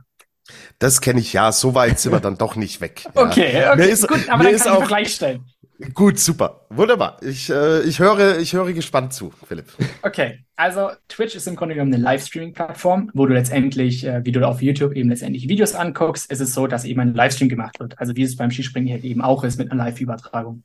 Ich kann dabei machen, was ich will, ob es jetzt äh, ich jetzt irgendwie am Kochen bin oder durch die Straßen durchlaufe oder halt eben, was ich am liebsten mache, eben am Computer sitze und zock. Ähm, Computerspiele, in der Nicht-Boomer-Sprache für dich. Alles gut, ähm, danke. und dann können wir die Leute dabei zugucken, können wir Fragen stellen, können mit mir reden, etc. Und äh, ich, das ist für mich einfach erstens eine Möglichkeit, neben dem Skispringen abzuschalten und nicht über das Skispringen nachzudenken. Auf der anderen Seite werden mir dann beim Livestream Fragen über das Skispringen gestellt, also von dem wir dann vielleicht dann doch nicht wieder so. ähm, aber es macht mir einfach Spaß, weil einfach dieses äh, alleine Computerspielen ist einfach ein bisschen, bisschen langweilig. Dann hat man halt so noch die Chance, mit anderen Leuten zu reden, sich mit denen zu unterhalten, mich generell eben auch noch anzubieten, halt eben, dass die, die Fans halt eben auch Fragen stellen können und sonst irgendwie was. Also, mir macht es mega Spaß. Und aber letztendlich unterm Strich ist es einfach eine Livestreaming-Plattform, wo Leute mir zugucken können, wie ich Computer spiele. Das äh, hört sich nach Hobby an, einfach was, was du gerne zum Ausgleich machst. Was, äh, was gibt's sonst noch äh, Interessensgebiete äh, abseits jetzt des Leistungssports? Ähm, ja, also de definitiv auf der einen Seite das, das Computerspielen. Wenn es dich das Livestream auch mal interessiert, kannst du auch auf den äh, natürlich auch mal vorbeischauen. So ich ich werde ich werd mal vorbeischauen, ja. Okay, gut. Mach ich. Ähm, also wie gesagt, erstmal das Computerspielen. Ähm, ansonsten, ja, ich muss echt nachdenken. Ich spiele gerne Volleyball, aber es bleibt nicht so viel Zeit irgendwie. Also klar, es bleibt genug Zeit eigentlich, aber ich verbringe die eher vom PC. Ich bin jetzt nicht der große Wanderer oder der, der große Radfahrer oder, oder mache sonst irgendwie äh, Aktivitäten. Ich bin, glaube ich, auch in den Bergen eigentlich bis auf Skispringen ziemlich falsch. Ähm, weil wer nicht wandert und nicht Radfahren geht oder sonst irgendwie äh, was, ist, passt nicht ganz so. Aber ich habe früher gerne Parcours gemacht, ein bisschen durch die Gegend zu laufen, ein bisschen äh, Tricks zu machen. Da bin ich aber auch schon von weg. Aber für mich ist es eigentlich eher ausgleichmäßig das Volleyball, was halt eben auch zum Aufwärmen äh, eben auch oft spielen. Und da hat man natürlich einen Vorteil, wenn man ein bisschen Sprungkraft hat. Da bin ich eh gesegnet mit und deswegen spiele ich das gerne zum Ausgleich. Okay, das ist nochmal ein Wort. Was mich interessiert. Ich meine, wir äh, quatschen jetzt hier. Du hast eigentlich permanent irgendwie versprühst so gute Laune-Vibes. Äh, bist ein total positiver Typ. Bist auch schon nicht nur hier, sondern auch andernorts irgendwie als, als Sunny Boy oder Strahlemann irgendwie getaucht, äh, getauft worden. Jetzt würde mich interessieren, gibt es eigentlich auch den Philipp, der mal so richtig äh, böse ist oder schlecht drauf ist oder irgendwas, was ihn auf die Palme bringt? Hm. Ja, also das gibt's bestimmt. Ich, wenn ich mich daran erinnere, als ich noch zu Hause gewohnt habe und meine Geschwister mich genervt haben, da war ich auch mal nicht gut drauf, habe aber meistens meine Geschwister abgekriegt.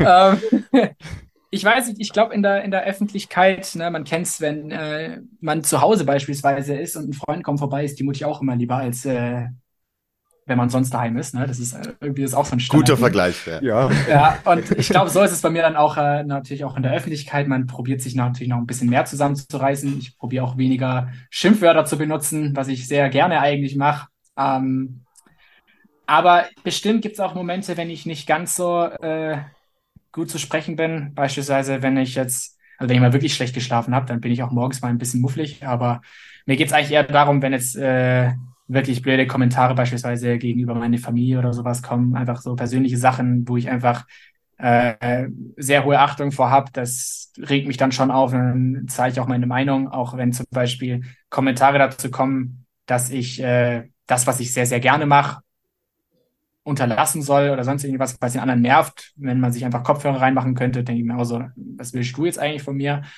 Ähm, aber letztendlich probiere ich trotzdem eigentlich die, die, die, die, ich sag mal, die negative Energie von den anderen eigentlich umzumünzen und mir zu sagen, so ja, dann hat er halt einen schlechten Tag, ich mache mein Ding einfach weiter und dann gehe ich halt eben zehn Meter weiter nach rechts und mache halt da den Rest, wenn der sich jetzt angegriffen fühlt. Also hm. ich, ich probiere auch eigentlich so gut wie möglich äh, eben auch positiv zu bleiben, weil ich einfach der Meinung bin, dass diese, wenn man schlecht drauf ist, zerstört das nur seinen eigenen Tag. Und man kann eigentlich so viel mehr draus machen, wenn man einfach positiv bleibt und äh, ja, einfach ein Grinsen auf dem Gesicht hat und in gewisser Weise vielleicht auch ein bisschen Karma, dass ich sage, okay, wenn jetzt ich einfach nett zu anderen bin, kommt hoffentlich das auch genauso wieder zurück. Und bislang kann ich das soweit eigentlich bestätigen, dass es die meisten Leute, die ich kennengelernt habe, eigentlich mir nichts Böses wollten. Und von dem her hoffe ich, dass es auch so weiterhin bleibt. Ne?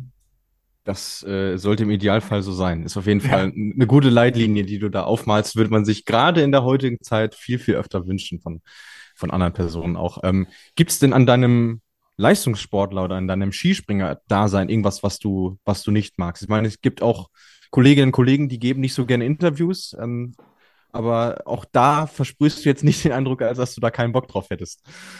Ah, ich gebe super gerne Interviews, muss ich ehrlich sagen. Also äh, ich rede gerne mit Leuten, habe ich ja vorhin schon gesagt, dass ich mich mit meinen Teamkameraden oder hauptsächlich eigentlich eher mit den Kameraden nicht aus dem Team während Wettkämpfen unterhalte. Ich habe viele Freunde, mit denen ich halt äh, eben, ne, was in der letzten Woche passiert ist, aufholen oder sonst irgendwas. Ich, ich spiele auch beispielsweise mit dem Lindwig äh, immer wieder mal am PC oder sowas. Also es haben sich schon so ein paar Freundschaften gebildet. Was ich jetzt beim Leistungssport nicht so gerne mache, sind eigentlich die Fleißarbeiten, wenn ich ehrlich bin. Also sowas wie, äh, ne, boah, ja, jeden zweiten Tag Bauchrückenrumpf machen, sich immer wieder dehnen, das habe ich früher gehasst. Also wenn da immer diese, diese Dings kamen mit, ja, wie weit kannst du deine Finger über deine Zehenspitzen rüberstrecken? Haben wir gedacht, oh, bleib mir weg mit dem. Ich habe einfach keinen Bock, das zu machen. Also diese, diese Fleißarbeiten, das ist persönlich nichts für mich. Ähm, aber beispielsweise jetzt eben durch das Problem mit der Hüfte, ähm, habe ich einfach ein bisschen Blut geleckt und habe mir gedacht, so wenn ich jetzt letztendlich nicht springen kann im Sommer, äh, im Winter, nachdem ich so einen guten Sommer hatte und nach, auf so einem guten Stand bin aktuell, dann ist es ja komplett blöd, wenn es daran liegt, dass ich letztendlich einfach keine Hüftstabilität und Bauchrückenrumpf gemacht habe. Also bin ich jetzt, äh, ich sag mal, durch die Not meiner Hüftproblematik dazu gekommen, dass ich auch mehr selbstständig mache, ähm, was mir bestimmt auch nicht geschadet hat, es ist ja auch besser geworden, aber letztendlich sind es wahrscheinlich die Fleißaufgaben, die ich nicht so gerne mache. Gibt's ja in, in jedem Feld. Ich glaube, selbst Luis, auch wir kennen das. Ja, mhm. so cool unser äh, Beruf als Sportjournalist in vielen Bereichen ist. Gibt natürlich auch Dinge, vielleicht als plastisches Beispiel, Interview für, Interviews führen, liebe ich. Aber mhm. die Interviews abzutippen und sie runterzuschreiben. oh ja, schön. Endgegner. Oder schneiden am besten auch noch. Das ist bestimmt ja, auch richtig toll.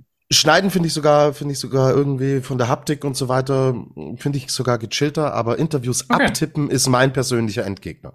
Und ähm, so hat jeder im Endeffekt in dem, was er tut, natürlich Bereiche, hauptsächlich, die natürlich gut sind, sonst wird man es wahrscheinlich nicht tun, aber äh, gibt natürlich immer Bereiche, die dann einen auch ein bisschen stören. So, wir biegen so langsam auf die Zielgeraden ein. Ähm, mhm jetzt die nach dieser erfolgreichen Saison, ähm, deine Karriere, denke ich, haben wir noch einige Jahre äh, hoffentlich das Vergnügen mit dir. Was sind denn die, die persönlichen Ziele, die du, die du erreichen willst? Hm. Mindestanforderung, sage ich jetzt mal, ist mindestens ein Platz besser sein in der Gesamtwertung als letztes Jahr, weil dann habe ich auf jeden Fall einen Fortschritt gemacht, auch wenn es dann ewig dauern sollte, bis ich ganz oben bin. Aber das ist letztendlich so das Mindeste, was ich eigentlich gerne hätte. Ziel an sich, logischerweise will ich die Tournee gewinnen, weil das ist, glaube ich, der Traum, Traum von jedem Deutschen. Ähm, klar, Medaillen zu machen, Olympia zu gewinnen oder sonst irgendwie was. Schon auch, bloß ich muss ehrlich sagen, ich bin nie einer gewesen, der zu so einem großen Ziel oder beispielsweise auch zu einem wie soll ich sagen, einem anderen Sportler aufgesehen hat als Vorbild beispielsweise. Für mich war es damals halt eben der Bruder und dann gab es eigentlich nicht mehr wirklich was. Es war einfach für mich immer dieser stetige Drang, eigentlich mich selber zu verbessern, außer bei den Fleißaufgaben. Und ähm, deswegen ist es eigentlich für mich so am morgen einfach ein bisschen besser zu sein als heute und einfach im Moment weiterzuleben. Und ich mache mir wenig Sorgen über die Zukunft, weil die können wir eh nicht beeinflussen, außer mit dem, was wir heute machen. Und deswegen probiere ich heute einfach noch dieses Stück mehr aus mir rauszuholen. Und wenn ich irgendwann ganz oben stehe, mega. Wenn es irgendwann nicht gereicht hat, ist es auch so, aber dann weiß ich, dass ich jeden Tag eigentlich alles gegeben habe. Okay, coole Zusammenfassung. So, jetzt ähm, ein, ein Karriereziel muss aber äh, sein, lieber Philipp, dass du das Flugshow einmal eins absolvierst. Und zu dieser Ehre kommst du jetzt gleich. Ich habe ein gutes Gefühl, ja, dass du diesen ersten Karrierestep äh, sicher nehmen wirst. Und ähm, der gute Quizmaster, der Showmaster ist heute der Luis, der führt dich durch unsere Abschlusskategorie des Flugshow Skispringen einmal eins. Ja, und der macht sich, der macht sich keine Sorgen, dass das nicht auch klappt, weil bislang hast du natürlich alle Fragen schon äh, glänzend beantwortet und so wird es auch bei diesen fünf jetzt zum Abschluss sein. Wir fangen ganz locker an. Äh, bisschen angedeutet hast du es schon, äh, deswegen bin ich gespannt, ob der Name jetzt wieder fällt. Was ist deine Lieblingschance? Innsbruck und Zakopane. Innsbruck, äh, nee, wir hatten beides noch nicht bislang. Nee, wir hatten schon einige Interviewgäste, aber bei, die beiden noch nicht, nee. Und äh, natürlich von keinem Deutschen, die Innsbruck Ja, ich wollte es gerade sagen, weil wir vorwiegend deutsche Gesprächspartner hier haben, also ja. da wie Innsbruck noch nicht gehört. Äh, warum? Warum taugt dir die Chance? Kann ich aggressiv sein, das mag ich. Also generell scharf rauszuspringen ist einer meiner Steckenpferde, weil wenn ich was hab, ist es Hub und das hilft auf der, also Absprungkraft, das hilft in Innsbruck natürlich auch äh, ziemlich, weil es eine kleinere Großschanze ist. Und dann einfach, dass ich eben gerne ziemlich aggressiv bin überm Eck, ist in Innsbruck, glaube ich, gerade die, die bessere Variante, als eher das ein bisschen passiver bleiben. Und ich glaube, also ohne jetzt die anderen Systeme der Deutschen irgendwie runterzumachen oder sowas, aber ich glaube, dass wenn das in Innsbruck besser funktioniert, taugt es mir wahrscheinlich deswegen besser als in anderen Deutschen. Weil die halt nicht so aggressiv springen. Ja, sehr, sehr spannend. Was ist denn dann äh, das Anti-Innsbruck quasi, die Schanze, die du am wenigsten magst? Vom Sprungschanzenprofil ist es Bischofshofen, weil mir der Anlauf mich nervt der ohne Ende. Das dauert ewig, bis du da an der Kante bist. Ich bin da immer zu früh, weil ich es nicht erwarten kann, wegzuspringen. Aber eigentlich ist es persönlich sogar Klingenthal. Oha. Weil mir gefällt einfach ich will jetzt nicht sagen, es drumherum nicht, ohne jetzt hier die Sachsen zu beleidigen oder sowas. Aber mein Problem ist es, ich habe ein bisschen Höhenangst. Na, wenn ich beispielsweise an Klippen stehe oder wenn ich auf Lochgittern stehe oder auf Glasscheiben. Scheiße. Und wenn ich dann im Klingental da oben sitze und ich schaue unter mir runter und da sind nur Lochgitter. Super ungutes Gefühl. Und wenn dann auch noch dieser Turm anfängt zu schwenken in dem Wind, doppelt ungutes Gefühl. Und wenn dann oben noch am besten einer von den Ablaufrichtern zu mir sagt, ja, wir haben gerade Windspitzen von 12 Meter pro Sekunde, dreifach ungutes Gefühl. Deswegen, und das ist meistens der Fall in Klingenthal. Deswegen ist es an sich für mein allgemeines Gemüt ist es Klingenthal, aber wenn es um die Schanze allein ums Springen geht, ist es wahrscheinlich Bischofshofen. Okay. Auch nachvollziehbar, aber auch das wieder Nennungen, die wir bis dato noch nicht hatten in unserer Statistik. Sehr, sehr spannend. Dann Frage Nummer drei. Gibt es jemanden, den du für, für seinen Flugstil bewunderst oder bewundert hast? Gut, letztes Jahr definitiv der äh, Halber, der Granerüth, der hat das brutal gemacht. Wenn ich mir denke, mein Ski hätte da nie mehr als gebissen und wieder rausspringt. Aber das ist schon ziemlich faszinierend, was der macht. Vor allem auch äh, die Sprungstile von Ansel Anijek, der springt sauber, macht einen brutalen Telemark. Dann auch der Lindwig, weil er einfach ein sehr einzigartiges System hat, wie er das zusammenschmeißt nach der Kante, ist unglaublich. Aber was ich wirklich faszinierend finde, ist Dom Preutz. Weil ich war in Sapporo und ich stand unten und der Typ war einen halben Meter hoch und dann springt er 143 und dann denke ich mir so, wie zum Geier macht er das? Das ist wirklich faszinierend. Ja, wir haben schon zwischenzeitlich mal überlegt, ob wir irgendwie einen Antrag bei Wikipedia stellen, äh, den, den Eintrag irgendwie umändern zu lassen von Berufsskispringer zu Berufsskiflieger, weil mit Skispringen hat das ja nicht so viel zu tun, was der Buch macht. Skilegen eigentlich eher, weil der legt ja. sich raus und dann liegt er einfach weiter wie ein Propellerflieger unten. Das ist echt brutal. Das ist, das ist brutal, was der macht. Das, ich hasse es mich zu wiederholen, aber auch die Nennung hatten wir noch nicht. Also du, du, du haust die Dinger hier raus, äh, Respekt. Wunderbar. Sehr gut. Und- und, äh, gegen, äh, mit dem Strom, sag ich mal. Ja, Und äh, der Skileger ist natürlich eine sensationelle Wortkreation. absolut. Ja. Kommt aber nicht von mir, bin ich ganz ehrlich, die kommt nicht von mir. Okay, Okay, wo, okay. wo geht das Copyright dann hin? Äh, An irgendeinen Trainer. Ich glaube, es war sogar das Steff. Bin mir aber gerade nicht sicher. okay. Gut, dann Frage Nummer vier. Da bin ich jetzt sehr gespannt, was du, was du antwortest, weil auf der Hand liegt's, finde ich nicht unbedingt. Was war dein bislang schönster Karrieremoment? Hm. Ich glaube, es war Ruka, der COC-Sieg. Einfach weil ich mit Ruka früher immer relativ Probleme hatte. Aber Ruka, wenn es windstill ist, ist wahrscheinlich eine der schönsten Schanzen. Deswegen ist er aber auch nicht meine Lieblingsschanze, weil dafür muss der Wind passen. ähm, aber einfach dieser Moment zu wissen, ich habe jetzt die Quote geschafft für die Tournee, war einfach mega. Und dann zweiteres, was wahrscheinlich auf gleicher Höhe ist, ist einfach Tournee als Gesamtes letztes Jahr. Also wirklich von wie generell Oberstdorf gelaufen ist, wo es ja auch echt noch äh, knapp gewesen ist. Dann, ich glaube, Kalle war der Vierter. Mhm. Genau. Ja. Ähm, oder dann auch eben Bischofshofen, wo ich die Chance gedacht habe, dass ich sie geknackt habe. Ich weiß ja nicht, wie es dieses Jahr läuft, aber wo ich dann auch da noch das beste Ergebnis gemacht habe. Allein die ganzen Fans mal da wirklich auch Teil des Mittelpunkts zu sein und nicht einer der sechs nationalen Gruppenspringer, ist auch nochmal was anderes. Deswegen die Tournee und mein Sieg in Kusamo. Weltklasse, top, top Antwort. Und äh, was natürlich bei der Tournee noch on top kam, der, der Rookie Award von der Flugshow, sicherlich. Ja, äh, natürlich. Das war das Wichtigste für mich. Muss ich natürlich hier ganz ehrlich sagen.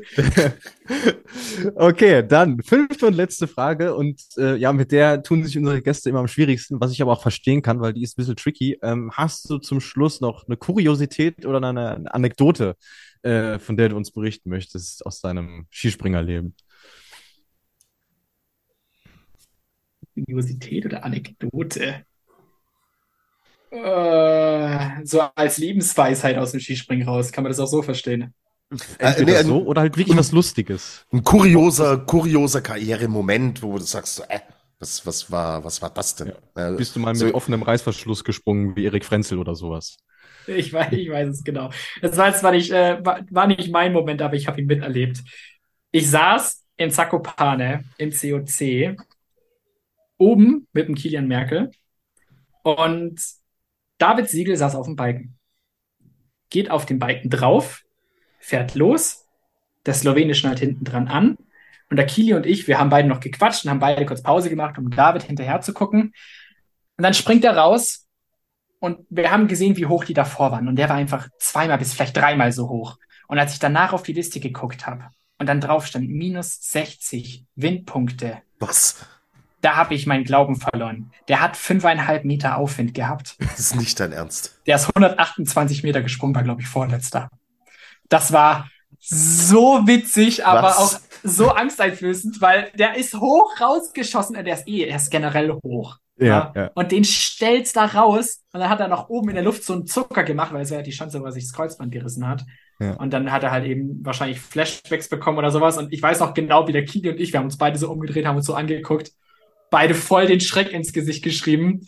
Und der David ist, wie gesagt, 128 Meter gesprungen, vorletzter gewesen. Wir haben danach gefragt, er war nur so, ja, hoch war ich, aber weit nicht. Überragend, ey. Minus, minus 60. 60,0. Und ich bin mir ziemlich Das- sicher, Alter. dass einfach die Werte nicht mehr weiter hochgehen. Weil, Ja. Wenn man sieht, dass manchmal schon minus 40 Punkte sind bei dreieinhalb Metern, bin ich mir sicher, dass bei fünfeinhalb Meter das Ja. über minus 60 sein müssen. Aber wahrscheinlich hat die FIS oder generell, die haben einfach keine Werte über minus 60 da, weil es Alter, sehr was- unwahrscheinlich ist, dass jemand so runtergelassen wird. Was Aber ist das denn, Das war wirklich, das war Okay. wirklich verrückt. Also wir hatten einen ähnlichen Wert mal mit, mit, äh, mit Gate-Verkürzung. Das weiß ich auch noch. Das waren knapp an die 70 Punkte, weil die Jury irgendwie Boah. nicht mehr wusste, wo vorne und hinten ist. Aber Windpunkte, In- das habe ich auch noch in- nicht gesehen. Ja. Wie war das letztes Jahr in, äh, auf dem Kulm? Das können, ja, genau. Ja, ja, ja, genau, richtig. Da, das war ja brutal, wo dann der, der Sieger Jella sich unten bei seine Knie fast noch zerstellt, weil er zu weit springt und dann geht's immer noch weiter runter mit dem Geld. Genau, da das Ahnung Sehr gut, ja. Ja. Das stimmt. Ja, ja war mega. Okay, gut, aber äh, jetzt mit dieser unfassbar coolen Anekdote, äh, mit diesem kuriosen Karrieremoment, äh, das Skispringen einmal eins, hast du sowas von eingetütet, lieber Philipp. Mathe kann ich. Ähm, 20,0. Ja. Ja, richtig. Und keine, keine 60 Punkte Abzüge, ja, sondern da bleibt, bleibt alles so stehen, wie es ist. Super. Vielen Wunderbar. herzlichen Dank, dass du äh, natürlich unser Flugshow einmal eins hier am Ende mitgemacht hast, absolviert hast und wir bedanken uns, dass du unser Gast warst und wir haben uns sehr darauf gefreut, dachten, wir glauben, das wird ein sehr cooles, lockeres Gespräch, so wie, äh, wie wir dich bisher kennenlernten und eingeschätzt haben. Ich kann bestätigen, alle Erwartungen voll und ganz erfüllt. Super, dass du da warst. Wir hoffen, dir hat's äh, auch ein bisschen gefallen. Ja, und ja. Dann freut uns das äh, erst recht. Und ja, wünschen wir jetzt alles Gute. Wir drücken dir die Daumen, dass alles so läuft, wie du es dir wünschst und dass wir vielleicht im nächsten Jahr dann wieder über eine erfolgreiche Weltcup-Saison sprechen können. Luis, du vielleicht auch noch ein paar Worte zum Schluss.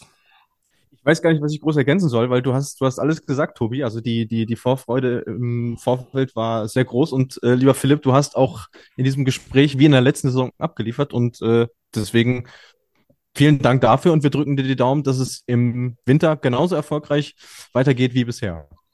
Dankeschön. Ich wünsche euch auch, äh, ich euch auch alles Gute und äh, ich bin auch gerne wieder mit dabei. Wie gesagt, ich gebe Interviews gerne und äh, vor allem dann auch so mit, mit Zoom-Call, wie wir es jetzt gemacht haben, ist eh nochmal ein bisschen schöner. Und ja, ich freue mich aufs nächste Mal. Das haben wir uns gemerkt, dass du das gerne machst. Also, wir, wir werden uns wieder melden. Alles Gute, Philipp, und vielen Dank.